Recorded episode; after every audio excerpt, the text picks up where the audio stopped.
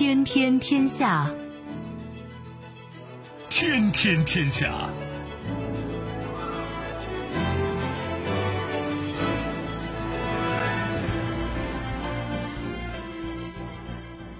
历史穿行者，新闻摆渡人。各位好，我是重阳，这里是天天天下。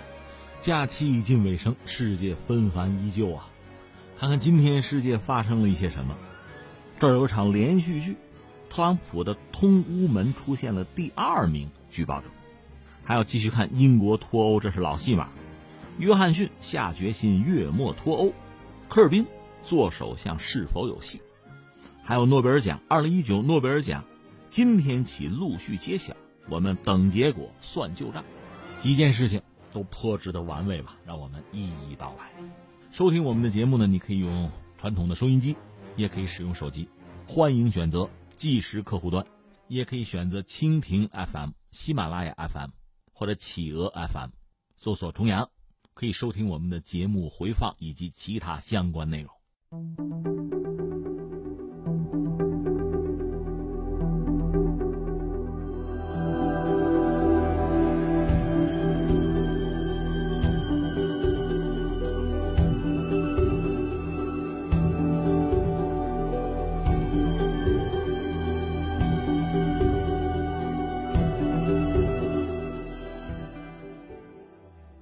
历史穿行者，新闻摆渡人，这里是天天天下，我是钟阳，来关注一下通乌门啊，就特朗普通那个乌是乌克兰的意思，通乌门，真不让人省心啊！这个一直在发酵哈，其实每天都有新进展，我们也不能天天关注哈。但现在似乎又到了一个节点，关注一下，说是出来第二名举报者，我们先把这个事儿说了啊，如果你还不清楚云里雾里的，待会儿我再解释。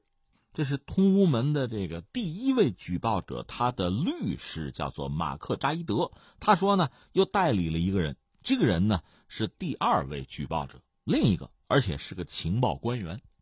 这个扎伊德就说呢，这位官员啊，对通乌门这个事儿有第一手的了解，还曾经和情报机构内部的呃叫监督长啊迈克尔阿特金森啊面谈过，等于说他可以佐证第一位举报人的那个指控。这就不是孤证了。这个扎伊德什么人？他是律师啊，他是公职于一个法律集团嘛。那个集团呢是专职代理告密者。你看有意思，这个时代啊，这个年头啊，做什么事儿都得特别专业。人家这个法律集团这行都是律师是吧？处理的案件接的活不一样，他们是专门是代理告密者的，这是一个很独特的一个行当哈，很有意思。呃，新闻就是这个新闻啊。先拍在这儿，我们下面把这个所谓通乌门，我们先回顾一下。你看特朗普上台之后，这个 按单田芳先生的评书讲，叫破裤子缠腿哈。先搞了一个通俄门，就是特朗普啊，包括你的这个团队啊，竞选团队啊，和俄罗斯方面有些联系。那俄罗斯又被认为是干预了美国的大选，所以特朗普你上台啊，你这底儿都不干净，你就说不清。所以到现在这个指责啊，就关于通俄门这个事儿吧，其实也没有彻底的画句号。所谓一波未平，一波又起，现在来个通乌门，哎，乌克兰、俄罗斯还挨着哈，这是另一档子事儿了。呃，这就最近的事儿。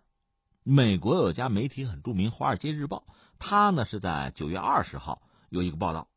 说什么呢？说美国总统特朗普在七月份的时候，注意啊，这是九月下旬爆的料啊。说七月份和乌克兰的那个新总统泽连斯基，他们有电话通电话，这倒很正常啊。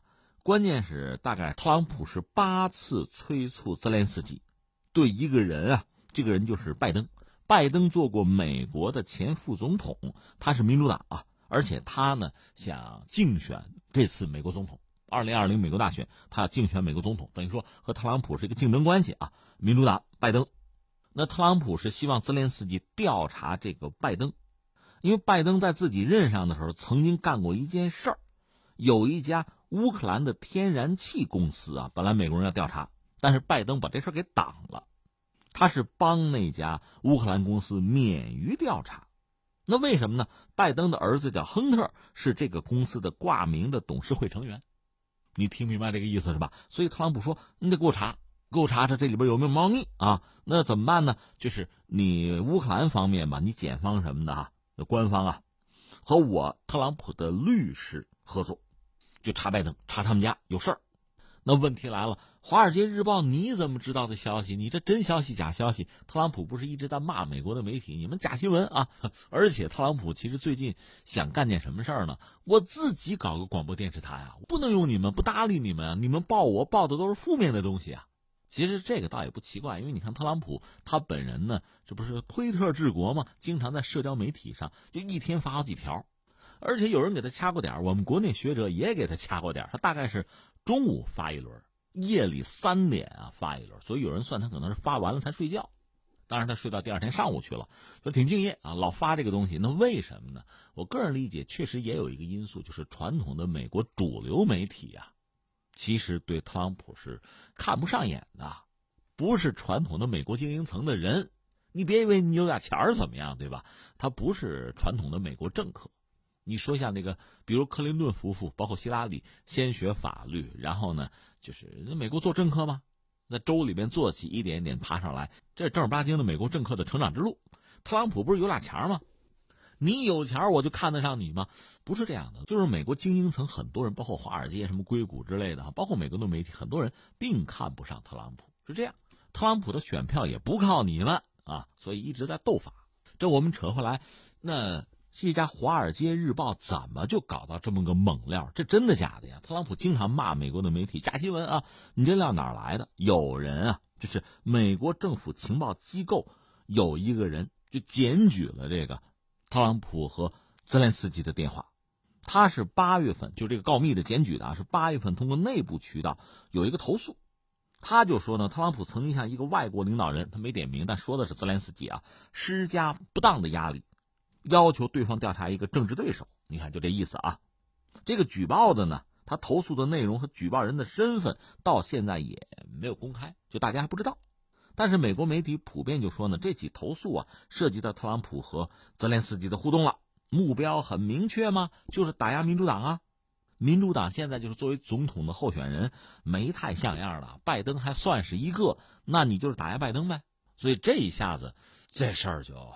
暴露在光天化日之下，你看这几方啊，一个是这个举报的，人家说我是为了美国利益啊，这个拜登说我没有，我跟我儿子都光明正大、堂堂正正，这特朗普是要打压我啊，让大家调查看看特朗普和泽连斯基他们说什么了，那意思我很清白，他很坏哈。那翻回来，特朗普说对啊，没问题啊，我是和泽连斯基通电话了，但是你们这胡说八道吗？这不是诬陷我吗？政治迫害。那另一方面，民主党这边，因为你看美国不是参众两院嘛，这个众议院民主党的席位多，他们把持着，那议长就是佩洛西嘛，老太太啊，跟特朗普一直很不对付。这个时候又有特朗普政府的两个官员站出来说：“哎，这个确实啊，总统和泽连斯基通电话，要求调查拜登的家族，而且在这之前呢，总统曾经要求冻结对乌克兰的呃一笔援助，安全援助三点九亿美元。”大家一听，哦，你看这这这逻辑很清楚嘛。特朗普这钱不给了，要挟泽连斯基，你给我调查，不调查不给钱。你看 这就坐实了，这特朗普气疯了。另一方面，民主党一个议员叫亚当西夫，他是众议院的情报委员会的主席。一个是他开会的时候就公开调侃特朗普，另外就强调说，那那就查吧，说弹劾也许是唯一的解药，就是弹劾调查这事儿就。那就做吧，就等于说在众议院，因为民主党占多数嘛，就决定对特朗普展开弹劾调查。这个事儿以前我们倒聊过，美国历史上有那么三四次吧，对于总统要展开弹劾调查，但是最终并没有真把谁给弹掉。那特朗普怎么样呢？这个时候就我们讲哈，弹劾调查展开。另一方面呢，特朗普这边也有弹药。刚才我们讲那个举报人。就最早站出来举报的那个人呢，他实际上和那个西夫啊通过气儿，就是西夫早就知道这个人要干什么。特朗普一看，哟，你看你们个骗子哈，你们就是做局害我，哎，所以特朗普这边就是打算正式的抵制国会的调查，因为美国不是所谓参众两院嘛，这个众议院我们说民主党既然占多数，那就调查。这没什么好说的。那参议院是共和党，就是特朗普这波的哈占多数，所以弹劾案在参议院可能会流产，狙击你挡住。但是在这么一个当口啊，第二个举报特朗普的人又出现了，因为刚才说一个一个那算孤证吧，万一你们串通造假呢？现在又冒出来一个，所以这个形势对特朗普应该说是不利的吧。不过特朗普也是久经战阵的人啊，愈挫愈奋的主啊，所以那这个博弈就要进行下去吧。呃，另外就涉及人很多了，一个是美国的国务卿蓬佩奥，这你调查吧，他自己也招了，说反正他们通电话，我在现场啊。那这边就是众议员就说。一个星期啊，白宫，你把当时通话那个记录原原本本给我叫出来，那原原本本的啊，不能少字儿了啊，给我叫出来。这是一个。另外，乌克兰检方呢，确实也在查，就拜登他们家这点事儿也得查。泽连斯基觉得这是我这不是躺枪吗？对吧？他还表达个意思，就说国家领导人的这个通话你不能随意就公开嘛？你这我们怎么办？尴不尴尬呀？俄罗斯在那儿也盯着说，哎，别瞎说啊！就是普京和特朗普之间的通话，别动不动就公开啊！那你不在乎，我们还在乎呢。之前我们节目也聊过这个事儿，就确实目前的国际政治的这个体系吧，虽然充满了博弈，也有合作啊，国家领导人之间。他代表这个国家，你把他选出来做领导人，他代表这个国家吗？彼此之间这个互动，其实确实并不是所有的这个互动都适合放到光天化日之下，因为你两个人说话可能涉及到第三方、其他的国家、地区啊、经济体，这是一个。另外就是一国国内，我们就说英国脱欧这个事儿吧，你说脱还是不脱吧？现在民意大概一半一半，你听谁的吧？这很尴尬。甚至会导致这个国家什么事儿也做不成。现在就美国就出了这么一个状况，把这事儿放在这儿啊。那我们历史穿行嘛，穿行一下，其实你说这个门那个门呢，根儿最初是什么呢？水门事件，就是尼克松一九七二年那个水门事件。我们啊，现在翻回去看一眼当年的水门事件，可能有助于我们了解就美国政治这个非常独特的啊这个局面，也有助于我们看清楚未来。就说到水门事件，就说到一个人，就是著名的尼克松了。尼克松最早是给艾森豪威尔做副手，做副总统。艾森豪威尔，呃，对，美军其实没有元帅，他最高的军衔是五星上将。艾森豪威尔就是一代名将啊，声誉很高。那尼克松是给艾森豪威尔做副手，而且尽心尽力。艾森豪威尔对他也很信任。但是呢，尼克松这个人仕途不是很顺，呃总是想当总统是吧？那就竞选呀。当然，最终这个总统是当上了，有志者事竟成嘛。一九六八年到七二年做美国总统，呃，他做了很多事情，我们节目也聊过。你比如以前美国总统小约翰肯尼迪不还搞过什么阿波罗计划？到尼克松这儿不干了，放弃搞航天飞机。另外，你比如和中国接触，当时还倒没建交，但他跑到中国来了嘛。一九七二年做了很多事情啊，结束越南战争，所以他一个是希望把自己这些事儿能够做完，就自己这个政策吧，能够善始善终。因为刚开个头，自己下台了，那自己做这事儿不就白做了？他想把这个事情做完。另外就是有一个说法说，一九七六年正好是美国二百年，赶上一个这么重要的节点，那还是还是能当总统最好啊。所以他很希望就总统连任。那总统连任就得竞选呢，他是共和党和谁和民主党就就竞选了。现在大家就是历史学家一般认为呢。他是不是直接受益不好说，但他手下有一帮就是所谓马仔嘛，为主分忧啊，就替他做了一件很蠢的事儿，就是跑到民主党的那个竞选总部去，想安一个窃听器。这我们就说到民主党当时竞选总部在哪儿呢？在水门大厦，就这个酒店吧，它门口可能有喷泉什么的，挺漂亮啊，水门嘛，里边有一层那办公楼。关键有意思在哪儿？我们现在都知道，所谓专业的人做专业的事儿，安装窃听器这种事情，实际上是谁干合适啊？特务、间谍，国家国家之间的那种博弈用得着这个？哪怕你党派之争吧，你要是真干这个事儿，也得找个懂行的吧？不，这个尼克松手下这帮人啊，找了一帮人去水门那个酒店就安这个窃听器。当然，他们想的也挺周到。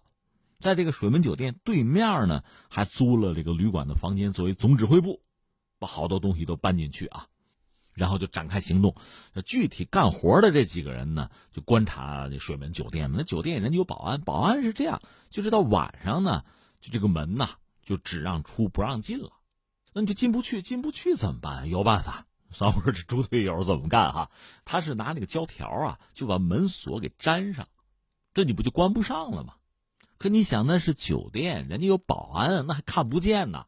看见之后，哎，就很奇怪，谁给粘的胶条啊？那就撕下来，然后就向上级汇报。上级也没当回事儿，说可能是什么工人或者什么人怕进不来吧，您撕了吧，加强保安吧，也没当回事儿。结果这帮人晚上再去呢，呀，就是那个胶条被人撕了，进不去了，进不去怎么打电话？就跟总部汇报，就跟对面那个旅馆啊，那指挥部汇报。这边就说那那撬吧，撬锁吧，撬进去吧，按计划办。这边就溜门撬锁就进去了，就装那个窃听器哈。再说保安这边呢，这晚上巡夜一看，哟，怎么又有胶条又把那个门门锁那地方粘住了。咱实话实说哈，按说不用，他是只能出不能进，你进不来。但是你说你装好窃听器出去是能出去的，不需要粘胶条，又粘了。又被保安发现，保安说：“这这有事儿的，这咱报警吧。”这就报了警了。警察来，正好就捂住了这帮人。装窃听器吗？民主党总部吗？抓了个现行。那你想，这帮人不是专业特务啊？那招了吧，招了吧。这一招啊，对面还有一个旅馆，旅馆里边有个房间，那是指挥部，这就过去了。而这个时候，那所谓指挥部里边的人一听风声部队跑了，觉得很不专业嘛？你说跑应该毁尸灭迹啊？没有遗留了大量的这个资料，甚至这个带头的那个人的电话本儿都丢在那儿了。那丢在那儿之后，那警察一翻，哟呵，还有白宫的电话呀！哟，大鱼，这是个大事儿。你想吧，这一下子这个事情就捅出来了。那新闻媒体蜂拥而至哈。关键这时候，作为尼克松本人，他就没当回事儿。这个可以我们间接的判断，他对这个事儿并不知情，就他没有直接指使什么人干啊。因为他觉得这共和党是我我们这个圈里的可能什么人干的事太不专业了，真蠢，就完了，没当回事儿。我们说他这时候灭火呀处理可能把大事化小，他就没当回事儿嘛。结果呢，这次总统竞选尼克松是大胜，只有两个州他败给对手，剩下就大赢啊。这个时候当总统应该是没有问题了，这第二届啊连任是没问题。那作为民主党呢，这就输定了，输定了。你想。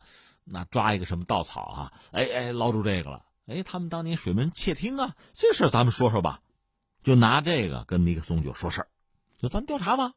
尼克松呢，我们想他应该是很自信，这事儿也不是我布置的，对吧？而且我现在就胜局已定，你能奈我何？你爱查查去，对吧？我是这什么心地无私天地宽嘛，他估计是这么一个状态。但是真正一查起来，可不是这么回事他首先那帮马仔吧。就招了吧，结果越招，就越把这个火呢引到尼克松他手下这个圈子这个核心圈本来是外围的人嘛，结果就引火烧身。另一方面呢，尼克松本身他确实有很多不可告人的东西，不有说法说他自己很多东西都录音的，人家是将来要写回忆录的伟人嘛，留了好多东西。那个录音最后不知道怎么的，就让这边检察官知道，有个独立检察官叫考克斯，就要这个录音带。尼克松一听说，那我不能给啊！那我一给，好多东西就都都出去了，那不能让别人知道啊！这已经不简单，它是水门事件的问题了，就不交，这就僵持起来了。这一闹起来，这事儿越闹越大，甚至尼克松当时动用自己的行政权力吧，就把司法部的这个部长等于说给解职了。啊，你不解职，人家也辞职，闹来闹去，闹来闹去，整个就是他不光是。在美国国内舆论关注啊，全球都盯着呢，这成了大丑闻了。最后就交不交录音带这事儿打到什么联邦最高法院，那法官就判说那交吧，那交吧。最后交交就意味着尼克松的政治生命等于就结束了，因为我们讲他那个背后开一些秘密会议啊什么的哈，念叨这个念叨那个的，他已经不简单的是水门事件什么窃听，不是这个问题了。他那个录音带里什么都有，各种东西都有。其实一旦交出来。他本人，就这个正脸的形象等于就不存在了，所以就是他的政治生命等于结束了。这是一九七四年，一九七四年夏天。话说在八月八号这天，据说他是先回家度假，和家里人在一起，可能是吧，得到一些安抚吧，然后就上电视啊直播。因为这时候他其实众叛亲离，国会弹劾程序启动，那边最高法院判决下来。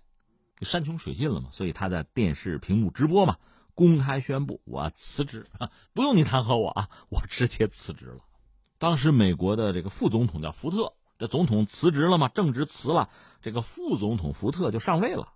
这个福特又据说是挺笨的一个人，就是没有人看好他，认为他能当哪怕是一个副总统。尼克松呢，他原来那个副职啊也是有问题，被踢出去了。然后尼克松选了福特这个人做副总统，那意思就是说，他是个笨蛋，我要被弹劾了，他当美国总统，你们看着办啊。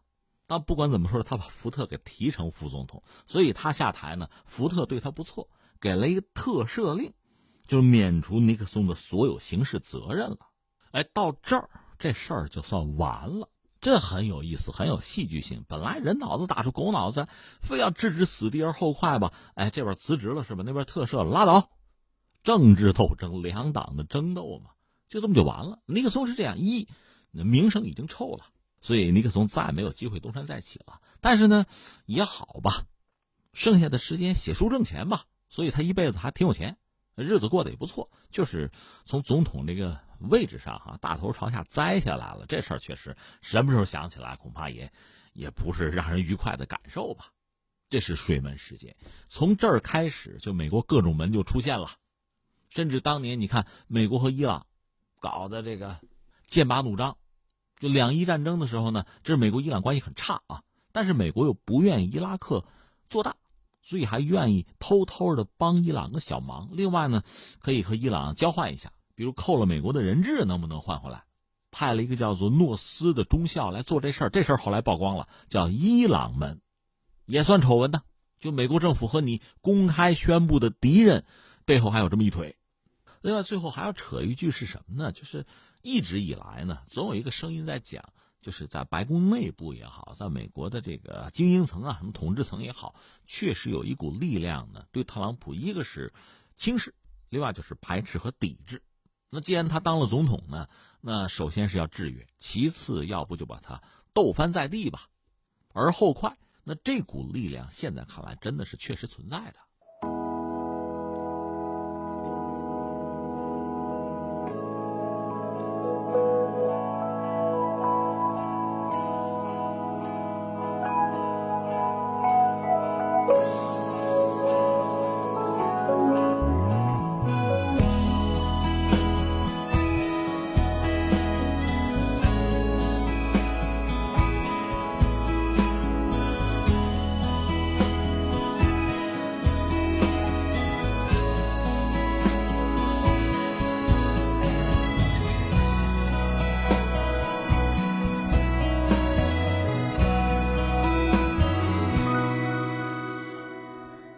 听听天下，我是重阳。下面来关注一下英国脱欧吧。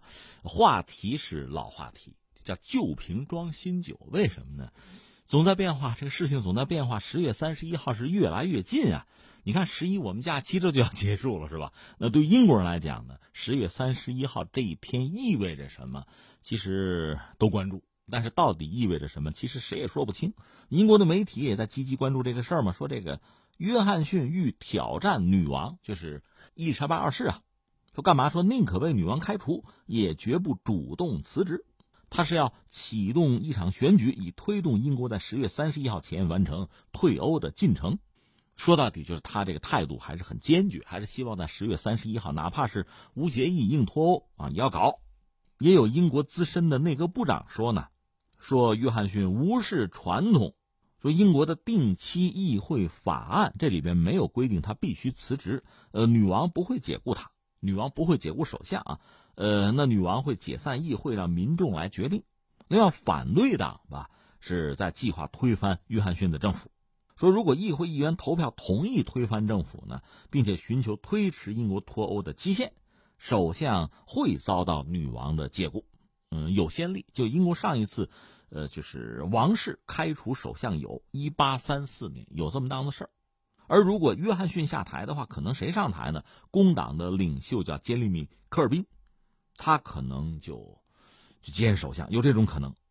我们讲了，就是英国吧，或者说约翰逊吧，十月二号向欧盟递交了新的脱欧的方案，但是欧盟委员会呢，总的来说态度不是很积极，说这个新方案吧。没有为最终达成分离协议提供任何依据，同时欧盟也拒绝了英国提出在本周末举行脱欧谈判的要求。谈谈吗？不谈，这是欧盟目前的态度。所以你看这个新闻啊，一方面没太多的新意。说到底呢，呃，约翰逊很难，但是呢态度很坚决。另一方面呢，科尔宾似乎越来越可能成为英国的首相。但这个有一个复杂的程序啊，现在说这个为时尚早。但他作为反对派一个很关键的人物啊，就一直在和，不管是和这个约翰逊，还是约翰逊的前任，就是特蕾莎梅啊，一直在唱对台戏、对手戏。另外，你看英国的女王老太太等于也被牵扯进来啊。所以你看，以往我们的节目关注约翰逊比较多，科尔宾，今天我们聊两句，这也许有助于我们更完整的了解英国目前这个政治斗争吧。而这个政坛的斗争又对英国脱欧产生着极为重要的影响。说科尔宾这个人吧，他是一九四九年生人，他就在一个普通英国家庭就出生吧。他爸爸是一个工程师，电子工程师，他妈是个老师。其实英国的政坛很多所谓大佬呢，都是有比较显赫的家世。科尔宾不是，出身就很普通。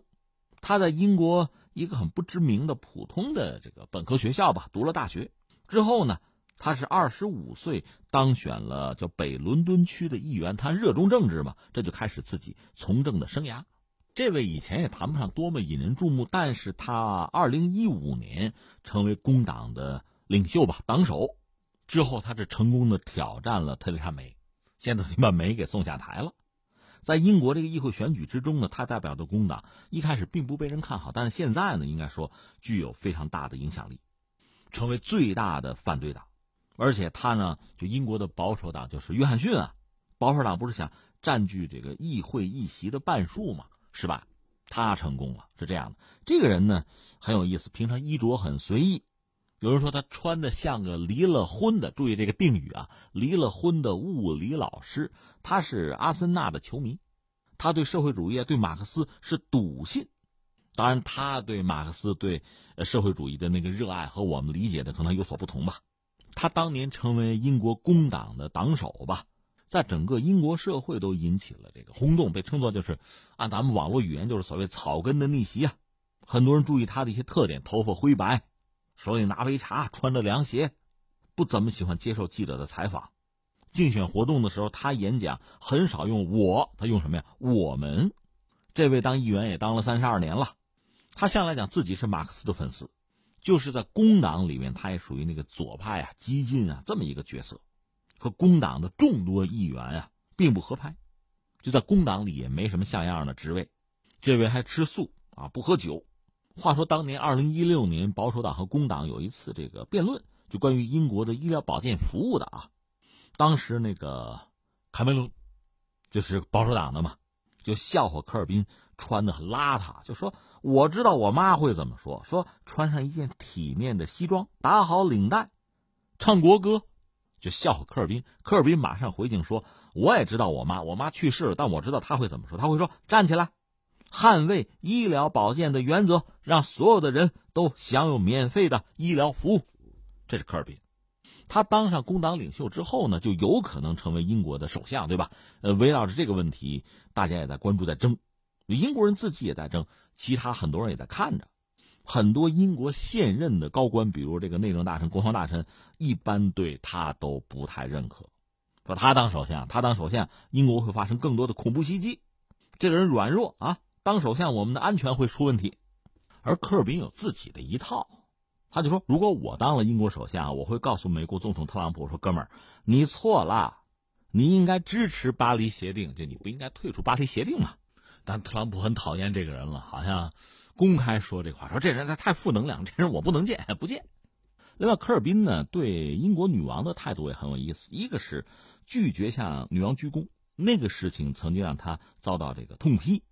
顺便说一句，最近有消息说说科尔宾是不是又有一个想法，就提出来完全取消王室成员的政治角色，废除君主制，提出这个法案。其实这个。我们没有看到更多的消息，即使是真实的话，也不让人惊讶，因为之前英国的工党包括科尔宾就有这方面的，就是政治上哈有这方面的信念。当然，这事儿这么搞可就闹大了啊！本来说是脱欧这个事情，就牵扯出非常多非常复杂的，就陈年旧事。你比如说苏格兰的问题啊，威尔士的问题啊，人家还想脱英呢。爱尔兰、北爱尔兰的这个纠葛、这个矛盾等等，包括我们知道英国现在它是君主制吧，当然立宪了啊，又保留着有国王，现在是女王嘛，有王室，而且实际上你得说，这已经成为整个英国的 logo 了，而且深得英国百姓的爱戴。但是即使如此，并不是说所有人都喜欢君主制，还有喜欢共和制的，认为这个王室啊。这君主制啊，早该进入历史的垃圾堆了。英国应该是新面貌了，早就有人这样说。英国的工党呢，包括科尔宾，其实也是这样的角色，甚至他父亲都有这样的遗志，要把君主制从英国抹掉。所以在英国目前的乱局之中，女王和王室也不可能独善其身啊，都卷进来了。说有一个所谓英联邦法案，上一任的工党领袖托尼·本恩他提出来的，但这位已经去世了啊。这个法案呢？是一九九六年就提交了，签署这个法案的包括本，包括科尔宾一帮工党的议员吧。但当时这个法案没有进入所谓二读阶段，就悬在那儿了啊。这个所谓英联邦法案主张建立一个所谓民主的英格兰、苏格兰和威尔士联邦，就是要彻底的废除君主制，结束王室、枢密院和上议院的宪法地位，选举总统，而不是由君主作为国家元首。那一系列的东西，这个法案啊，而且就是这个始作俑者，我们讲了，包括科尔宾。有消息说，科尔宾现在是再次复议，而且这个法案已经获得上议院的批准。当然，如果这个法案真的实施，女王啊、王室成员，这是等于就没事干了，解雇了，英国就不需要他们了，等于是这样啊。所以这个事儿，我们说一九九六年就提出来，大家觉得这不太可能成为现实吧？但是事已时移，如今有人又开始念叨这个事儿，会产生什么结果？对目前的英国社会会产生什么样的影响？这就不太好说了。当然，很多人还指出，现在念叨这事儿，就是脱欧的背景之下，那不就等于针对女王本人吗？那不是给她施加压力吗？当然，他自己说，我与其说是这针对女王本人，倒不如说是反对作为法律机构的王室。所以这么一说呢，呃，很快。女王之后不是有演讲吗？快了啊，这就至关重要了。当然，一般说来，维护女王和王室的，恐怕在英国社会还是占多数吧。本来就够乱的了，因为脱欧嘛。如果这档子事儿也成为主旋律之一，那就会更乱。呃，放在一边，我们再回到科尔宾吧。他是工党，另外不还有一个保守党吗？这是英国比较重要的这个政治势力吧。其实，作为公众来讲，很关注的就是他们处理。还是处理经济、处理民生的能力。科尔宾在这个领域吧，呃，最主要、最核心的理念是所谓让经济民主化。他说：“我想要的工党执政的政府呢，是一个成功衡量、消除不平等和社会贫困的政府。”他说：“现在的英国是一个低效的、低速运转的经济泥潭，大多数工薪啊，陷于机械式的、充满苦役而又低效的工作中。”那他要干什么？他能做什么呢？一个是上调公司税到百分之二十六，对占人口比例百分之五的高收入的人士加税，取消大学的学费，终结零小时合同，把铁路啊、邮政国有化，创建国家和地区的投行等等等等。这是他以前提出的，就是治理国家的一些经济政策啊。由此你可以对这个人有更多的理解吧。那现在实际上，作为约翰逊，就是鲍里斯·约翰逊啊，现在真到了生死关头。十月三十一号，我们就看啊，这已经倒计时了。因为鲍里斯没有什么退路嘛，他有他的脱欧理想，他有他的承诺，搞不好就是同归于尽了。而科尔宾如果上位的话，按说他会践行刚才我们讲的这套东西，那么我们将看到一个和现在完全不同的英国了。所以英国会出现一个什么样的局面，这非常值得关注。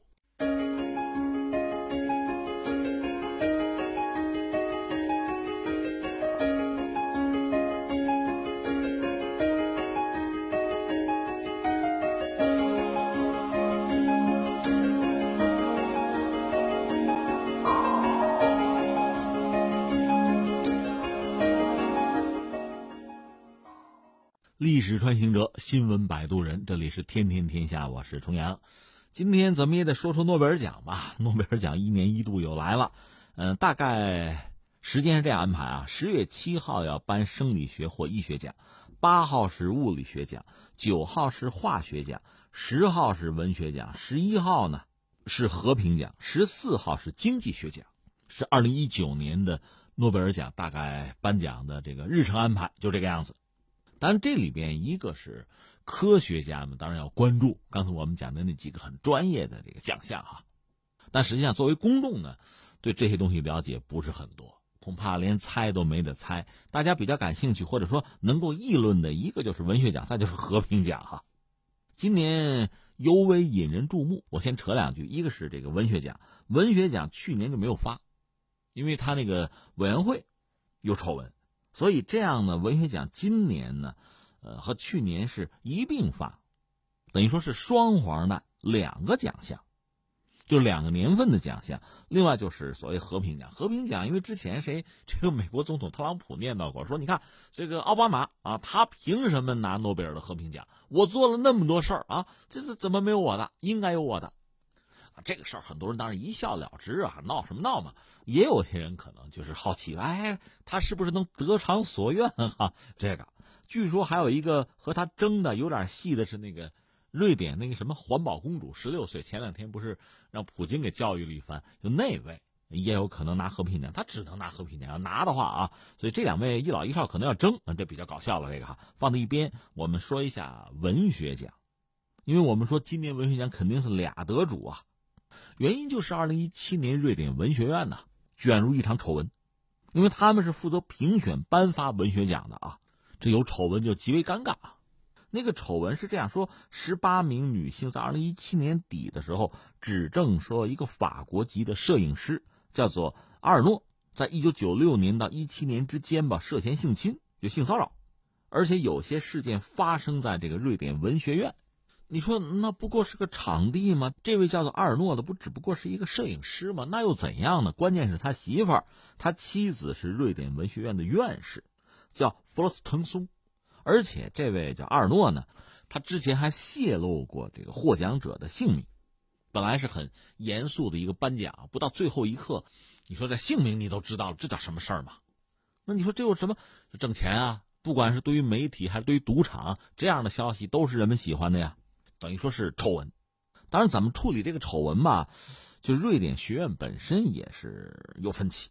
很多院士说：“我们离职吧，我们我们丢不起这人呐。”最后学院内部呢，正常履职的院士就剩下十个，这样二零一八年的这个文学奖就没法闹了。二零一九年吧，推一年吧，就推迟一年颁发，这是这个奖项七十年来首次停办。那有意思的是，这个二零一九年的文学奖的这个候选者吧，就是备选答案是谁，这个就有意思了。最著名的就是日本作家村上春树嘛，不是哪年都陪跑嘛。今年大家想，哎，他有没有戏啊？啊，还是这个人啊，在这儿啊。另外有一个加拿大的女诗人叫做安妮卡森，还有一位叙利亚的诗人叫做阿多尼斯，肯尼亚有一位作家叫天歌，还有俄罗斯一位女作家叫做乌里斯卡娅，再就是还有一位中国的女作家残雪，她的作品我还真是读过，这都是被称作是热门人选呢。那这里面这几个人，我们简单还扯两句吗？这个村上春树就不用扯了，他陪跑已经陪跑可能有十二年了。这位平常在日本健身也跑步啊。另外，加拿大那位女诗人叫做卡森，卡森写作涉及到诗歌呀、散文啊，包括一些这个批评啊、小说各种形式吧。坦率讲，他的作品我没读过，但是有一位很有名的叫做。哦，翁达杰，他是写英国病人那位。他说，这位卡森是当今英语世界里最令我激动的诗人，有大师对他评价比较高。这卡森啊，至于中国的残雪呢，这位是当年流行一时的先锋派文学的一个代表人物吧，比如黄泥街啊、山上的小屋啊，什么苍老的浮云呐。她似乎是目前中国女作家之中啊，呃，作品翻译到国外就出版的最多的女作家，当然之一可以加个之一。有人管她叫中国的卡夫卡。实际上，我还看了一点资料，说什么呢？说英国博彩公司啊，发布一个文学奖赔率的名单，就赌一把是吧？大家觉得更看好谁？说最看好排名第一的就是刚才我们讲加拿大那个叫做安妮卡森，排名第二的是二零一八年诺贝尔新学院文学奖的得主，叫做孔代。刚才我们说那个残雪排第三，第四是村上春树。另外呢，中国一些作家什么余华、杨炼、北岛、阎连科，据说还都上了榜。不过这个有没有戏的，咱们得看结果。诺贝尔奖这文学奖颁奖颁的有的时候也让人有点莫名其妙。你比如前阵儿，我记得那个鲍勃迪伦，美国那个摇滚诗人，他上了榜了。之前丘吉尔那是一个政客吧，政治家吧，你可以加个大字儿啊。他拿的是文学奖，这是诺贝尔文学奖颁的，确实让人也有点晕哈。不知道这次会怎么样。那诺贝尔文学奖我们先聊这么多，下面我想扯两句诺贝尔奖。这个诺贝尔奖大家都知道，诺贝尔是个人名啊，是瑞典一个著名的化学家，是他的一部分遗产作为基金创立的这个诺贝尔奖。这个基金每年利息啊，或者是投资的收益拿出来，能够授给世界上那些在物理、医学、化学、经济学领域做出重大贡献的人。呃，一八三三年呢，诺贝尔是生在瑞典的首都就斯德哥尔摩吧。他本身是在一个知识分子家庭。呃，查了一下，他祖父是军医，他父亲是一个，其实得算发明家，是个科学家吧。啊，那时候科学发明和今天还不可同日而语。当时较为原始吧，但那个时候人们的很多发明创造对世界呀，对这个人类文明的贡献，我理解反而更大。因为那时候整个人类文明相对还是比较落后啊，但同时呢，你比如翻回来说，很多灾难就是技术带来的灾难，很多发明用于战争啊、屠杀呀，对人类的伤害也会非常之大。诺贝尔是在他父亲的影响之下，从小就喜欢化学、物理啊、啊机械工程啊。实际上，他一辈子发明很多东西，最重要、大家最了解的就是炸药，而且为了发明炸药，他自己也多次受伤。而且整个家族里也有人丧命，他也看到，就是炸药，炸药其实跟菜刀道理是一样的，你看谁用了，所以给人类带来福祉和带来灾难，其实也就是一念之间的事情了。诺贝尔自己就临死的时候是有遗嘱嘛，就搞了这个诺贝尔奖，然后就有一个所谓诺贝尔基金了，这是一家私立机构，它有一个重要任务就是保护奖项本身和评选过程资金的管理。在一九一四年之前吧，这个基金会啊。缴纳税率百分之十，到一九一五年，瑞典有一个叫临时国防税，这导致基金会的税率提高。后来一九四六年呢，瑞典议会同意基金会享受就是免税的待遇。一九五三年呢，就又允许这个基金会呢可以做投资，就挣钱啊，把钱投资在股市啊、不动产，在这些领域。为了持续经营呢，这个诺贝尔基金啊，它不基金会吗？就开始了以投资股票、房地产。呃，为主吧，就是开始搞理财了，这样他的资产就开始增长，奖金额度呢也就可以上涨。到一九八五年，瑞典又提高所谓不动产税，后来基金会的不动产又转到一家新上市公司名下。诺贝尔奖呢，这个奖金用之不竭呀，甚至还涨。实际上背后就是他有投资，尤其是在股票领域。之前的奖金就是来自直接的收入啊、利息啊、红利啊。到两千年，基金会的这个投资啊，有规则的改变，允许把资产投资所得用于颁奖。那下边咱们财迷点啊，咱们说说他的奖金哈。在一九零一年呢，这个每单项奖金就诺贝尔奖大概是十五万瑞典克朗。到一九八零年呢，诺贝尔奖这个单项奖金是一百万瑞典克朗。一九九一年呢是六百万。一九九二年六百五十万，就瑞典克朗啊。九三年的时候是六百七十万，两千年的时候已经是九百万瑞典克朗。零一年到一一年呢，是一千万。二零一二年大约是八百万，之后大约又稳定在一千万左右。当然，因为全球经济增速的问题吧，经济增速放缓啊，呃，汇率的问题啊，实际上说现在诺奖的价值在下调。当然，实际上真正获这个奖啊，这种荣誉感、这种光荣啊，比那个钱儿应该说更有价值吧。所以也有挺有意思的事情。你看，这个二零零五年获得了诺贝尔经济学奖的是一个美国的经济学家，叫福格尔，他拿了四十五万美元的奖金，折合美元四十五万啊。呃，缴税吧，缴完之后剩二十七万美元啊，然后带着家人朋友去领奖啊，这个旅行费用五万。最后算下来呢，拿到手的奖金就剩二十万美元了。但是这不重要，重要的是诺贝尔奖本身它带来了巨大的这个荣耀啊，就像什么呢？和奥运金牌有类似之处吧。很多东西是无形的呀，不是拿钱买的来的。但是呢，下面我说，但是对诺奖，我说说个人的看法，这只是一家之言了。这里面大概分两类，你比如刚才我们说的文学奖、和平奖，这是一类啊，它往往涉及到什么呀？意识形态。一旦涉及到意识形态，你说你以一个全人类的视角去看，你很难看。为什么呢？全人类的视角它不统一，因为涉及到意识形态嘛。你以一个西方中心主义，用这样的视角来衡量一些，比如说文学作品也好啊，包括对这个人类和平的贡献也好啊，你可能会得到某种答案。但是你换一个视角，你不用西方中心视角来看，你可能会得到另外的答案。刚才我们讲那个什么环保公主，那普京的看法和某些西方人就不一样。普京前两天我们说了，他这话说的很实在，非洲人也想过瑞典人的好日子，你告诉我怎么办？当然，普京这话，普京今天正好过生日，可能去西伯利亚玩去了啊，六十七了。就普京这个话本身，有些人会认同的，但有些人恐怕就不认同。而按照普京的说法，这十六岁小公主背后有人吧，有人指使吧，有人在利用这些年轻人的无知吧，把这话都说出来了，这很耐人寻味。所以你看，这考验诺贝尔奖的时候到了啊，呃，我们也没有办法抱太多的希望，这涉及到意识形态了吧？你愿意参与，那你愿赌服输去吧，这就不说了。那么，在这个自然科学领域，经济学我们放在一边不论啊，就说这自然科学领域，那是不是这个奖就绝对的在全球有一个极其稳固的地位？哈，大家很崇敬，牢不可破，也不好说。我觉得随着时代的变迁吧，诺贝尔奖恐怕也面临越来越多的挑战。你比如说，咱说谁？说爱因斯坦吧，爱因斯坦大科学家，这没什么好说吧？你看他一个是有所谓奇迹年一说。一九零五年是他第一个奇迹年，就是狭义相对论吧。一九一五年，他要提出广义相对论，这个怎么说呢？在当时，我们只能说大多数人不懂。你别说当年，就说今天，懂广义相对论，也别说广义狭义都一样哈。你给我讲讲清楚，也很少，很有限。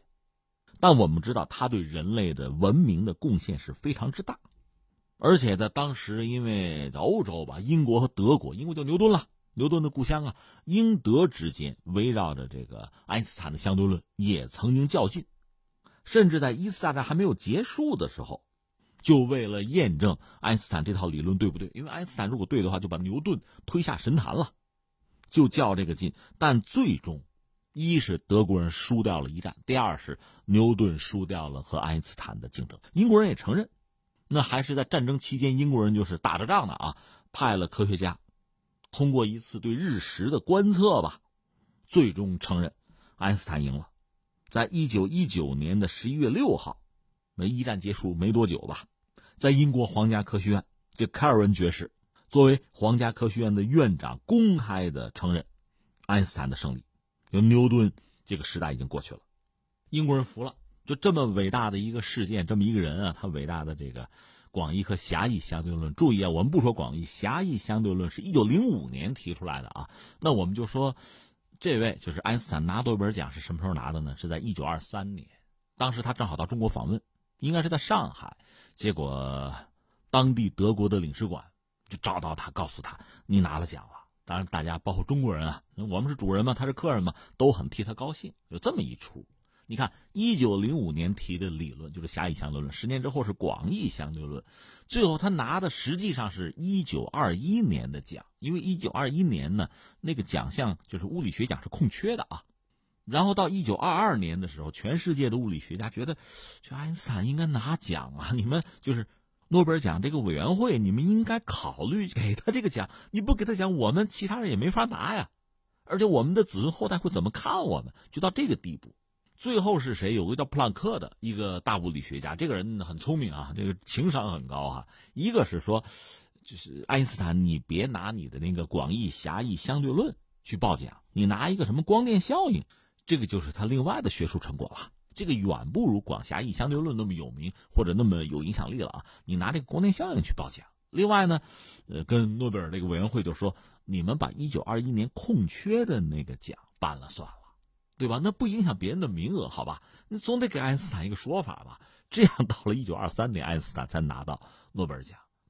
我说句不好听的话，反正爱因斯坦他老人家也不在人世了。一九零五年到就是一九二三年之间，如果爱因斯坦遇到什么不幸，他死了，嗨，他就一辈子没能拿到这个奖。这个你说是人类的损失，还是诺贝尔奖本身作为一个至高荣誉的损失啊？我们得问出这个问题来。我的意思是说，其实很多就是涉及到全人类啊这个层面、这个层级的那些学术研究的成果呀，知道的人少，懂的人他就少，但并不等于他不重要。所以，一方面，就诺贝尔这个颁奖啊，这个委员会这种严肃、认真、谨慎的态度当然是对的。但另一方面呢，你要走到另一个极端去，你不闻不问，你躲着。一九二一年我空缺，我也不能给爱因斯坦。另外呢，爱因斯坦拿奖，我也不能是因为广义狭义相对论他的这个成果给他奖，不行。这也不是一个很严肃认真的态度了吧？这是一个。另外还有一个是什么呢？这大家都聊过，就是诺贝尔奖本身它是颁给个人的。你比如屠呦呦作为一个个人，他可以拿奖，但是他那个团队呢？特别像我们东方民族中国人，我们讲究团队合作的力量啊。另外，不说中国人，不说东方人，不说传统，就今天搞科研和当年诺贝尔那个时代，它不一样了。它往往得团队合作呀。这里面就涉及到一个，那多少人划到圈里去啊？多少人能有机会领这个奖啊？这里边的故事就多了。就是杨振宁、李政道那个争执，这我们都知道吧？谁排前面？这就是个问题。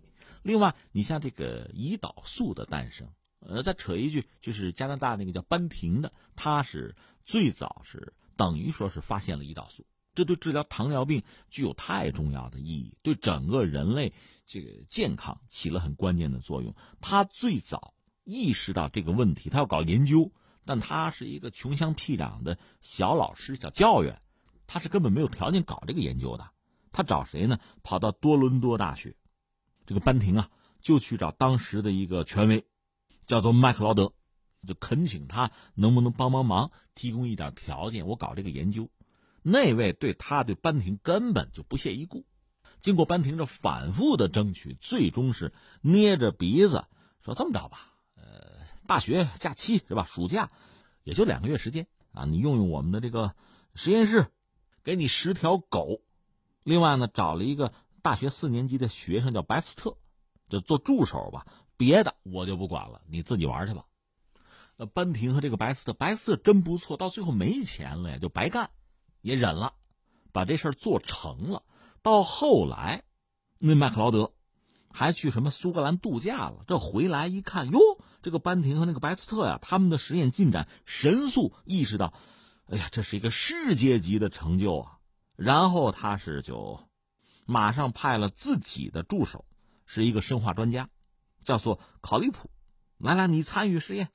这位对这个提纯胰岛素做出了重要的贡献。后来，胰岛素被尝试着用到糖尿病人的治疗之中，效果还很好。在一年以后呢，就有一个公司叫李莱公司，就把这东西投入商业生产，这样班廷的名字传遍全世界。那申请诺贝尔奖吧，最后是这么个玩法啊。班廷和麦克劳德拿到了一九二三年，就是爱因斯坦那年啊，是瑞典的卡罗林斯卡医学院把当年的诺贝尔的生理学和医学奖给了班廷和麦克劳德。班廷呢，对跟自己共患难的这个助手白斯特极为感激，但是白斯特没有获奖，这班廷觉得非常不好意思，也很不愉快。那个白斯特倒是无所谓，不在乎，人家还真不看重这个。那班廷说：“这么着，我拿这个奖金一半给你。”那麦克劳德一看这么着吧，我奖金我也分一半给那个他派过去的那个助手，就是考利普。这么着吧，这事儿做不了的。所以看最后我要说的是什么呀？诺贝尔奖最后你要颁奖吧，涉及到你怎么评，这有意识形态的立场的问题，这放在一边不论啊。那么就科学自然科学来讲，你确实要有一个前瞻性，你要做一个知音，你要懂行啊，你要在关键的时候投出关键的一票。确认关键的成果，另外呢，还有就是现在其实团队啊、协作呀，这是科研的一个基本形式，不像以前单打独斗了。所以这个奖怎么颁，获奖者你怎么认，怎么排名啊？这里边我就觉得，它需要高度的智慧啊、原则呀、标准啊。这个对诺贝尔奖本身也是一个越来越重要的考验了。那我们就拭目以待吧。Thank you.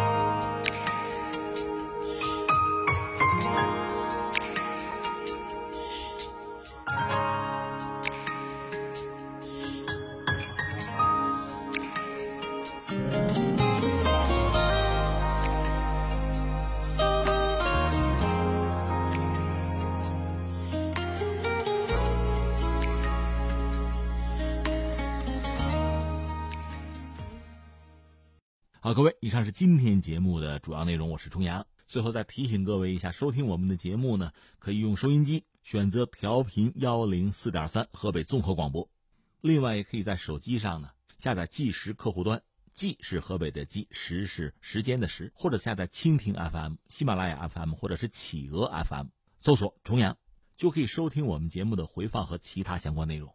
以上是今天节目全部内容，我们明天再见。